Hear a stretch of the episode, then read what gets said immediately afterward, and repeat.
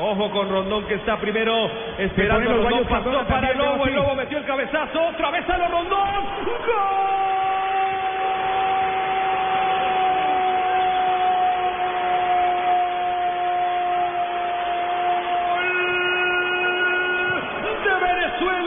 apareció el 9 goleador. Centro de la izquierda se levantó, no lo marcaron. El cabezazo que se fue lentamente. Y Venezuela empieza a ganar el partido en la Copa América. Juan José Buscalia. A ver, lo venía eh, anunciando Venezuela de contragolpe, más metido atrás en este segundo tiempo, pero muy atento para eh, encontrar espacios en las espaldas de los lentos desplazamientos de los mediocampistas colombianos podía llegar. Otra vez llegó por el sector izquierdo el Lobito Guerra, metió un gran centro, doble cabezazo en el área, Salomón Rondón con toda la libertad del mundo. Una selección de Colombia que venía recibiendo anuncios por parte de Venezuela de que esto podía ocurrir y nunca reaccionó ni táctica ni individualmente a lo que ha sido el esquema de juego del seleccionado venezolano. Duele decirlo, pero si me apura, no está mal. Juanjo, yo me pregunto, o vuelvo a caer en lo mismo, ¿dónde estaba Camilo Zúñiga? Es el jugador más discreto de Colombia a lo largo del partido. Cuando viene el saque de banda, que mete el centro Juan Arango, no aparece Camilo Zúñiga por ningún lado. El cabezazo de el Lobito Guerra es totalmente solo y después Rondón nada más tuvo que meterla. Qué mal Colombia en defensa en esta jugada y a lo largo del partido por el costado derecho. El saque lateral, vamos a ver cómo lo toma Colombia. Viene Zúñiga, limpia el camino. La mete bien para James. James tira al centro.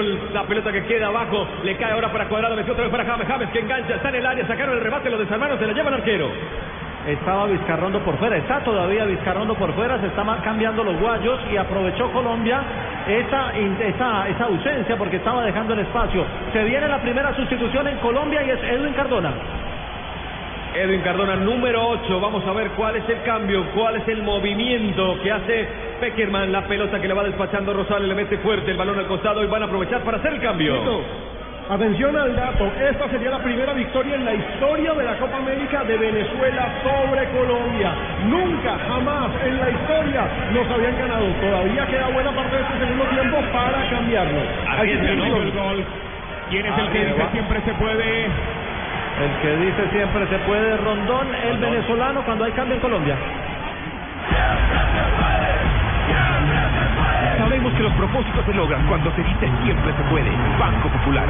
Somos Grupo Aval. Vigilado Superintendencia Financiera de Colombia.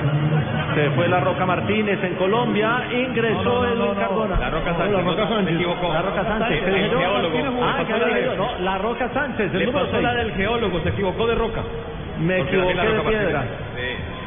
Bueno, muy bien, cambia el diseño, ¿no? O sea, dos hombres, eh, se queda prácticamente un solo hombre de marca. Se la jugó. Se le llama, ¿no? De marca.